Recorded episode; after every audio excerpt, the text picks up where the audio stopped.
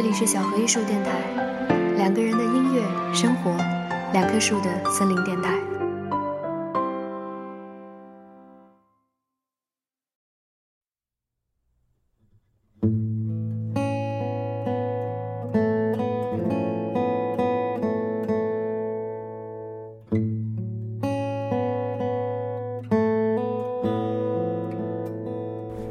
现代城市中，人被各种规则指引，并进行着不同的选择，以形成整座城市生活的逻辑。而有了逻辑，才会形成便利，于是才有所谓现代城市的高效。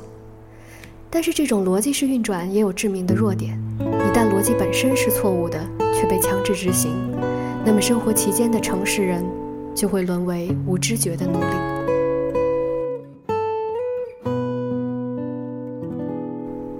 我们都期许能像波德莱尔一般浪游于美妙的巴黎，但是究竟怎样才能让我们的城市临摹出如画的左岸气质？这通常是个令人沮丧的问题。适合行走尺度的街道越来越少，经常塞车的大道越来越多。那么，我们还是说应该迅速抛弃掉这个幻想，直接移民去巴黎？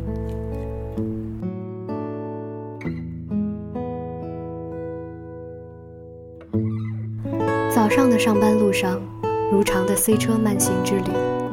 天上下着细雨，可真是一个糟糕的天气。雨中，一个穿紫色连衣裙的女孩撑着伞走过，相信也是在赶往市区某栋大厦的公司职员。这时，我看到她是光着脚在雨中走路，为了不让雨点打湿鞋子，她提着高跟鞋在湿漉的人行道中行走。我想，若不是公司有着严格的美丽规定，那就是他实在是十分珍爱自己的仪容。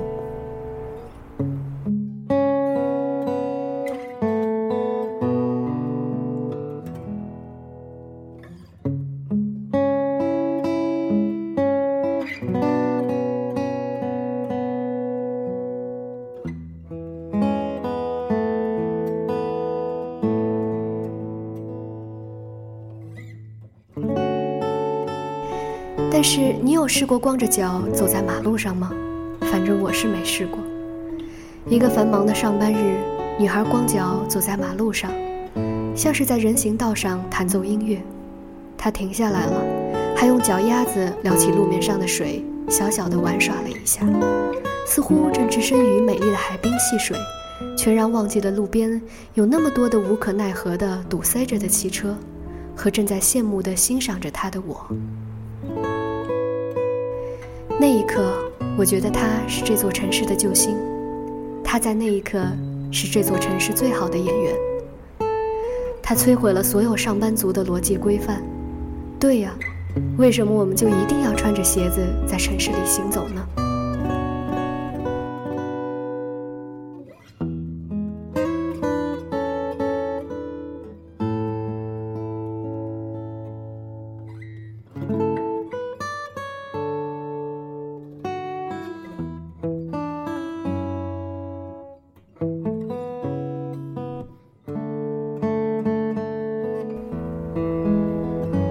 我想起了日本知名服装设计师揭川明的品牌 Mina，它的设计会让人不自觉地想起旅行的时刻。Mina 最出色的地方在于布料设计。揭川明说，设计灵感来自于记忆深处的抽屉，而这些抽屉也经常储存在路途的发现中。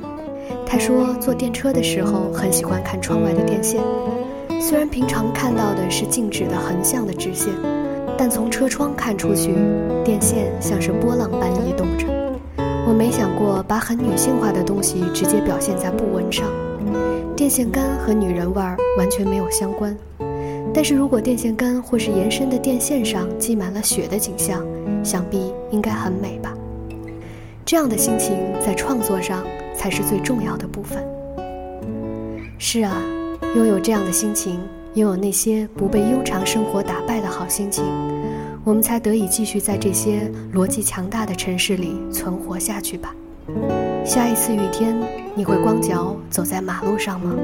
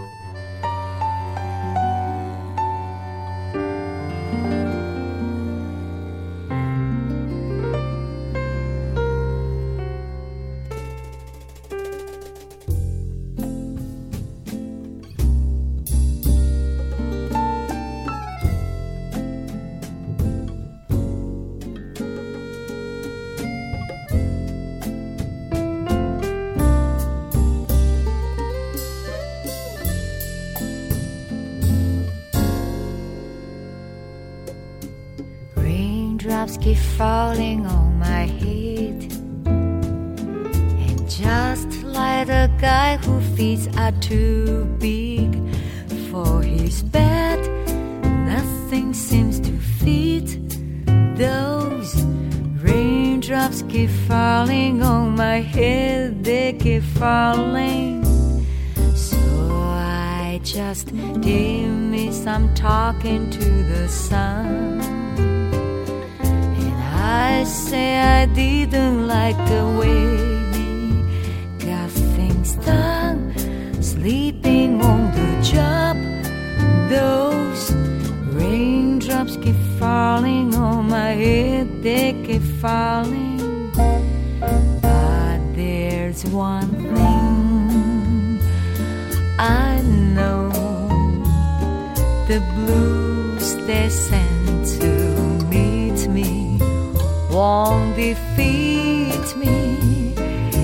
won't be long till happiness stands up to greet me.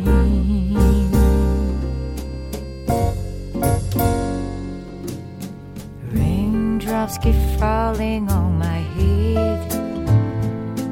But that doesn't mean my eyes will soon be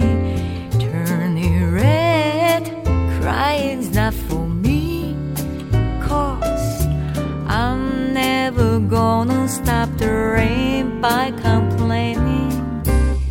Because I'm free. Nothing's worrying me.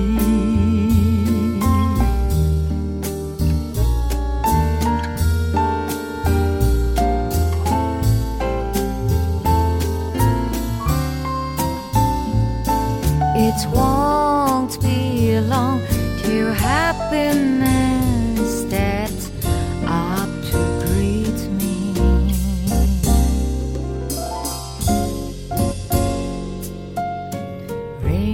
Raindrops keep falling on my head. But that doesn't mean my eyes will soon be turning red. Crying's not for me, cause I'm never gonna stop the rain by complaining. Because I'm free.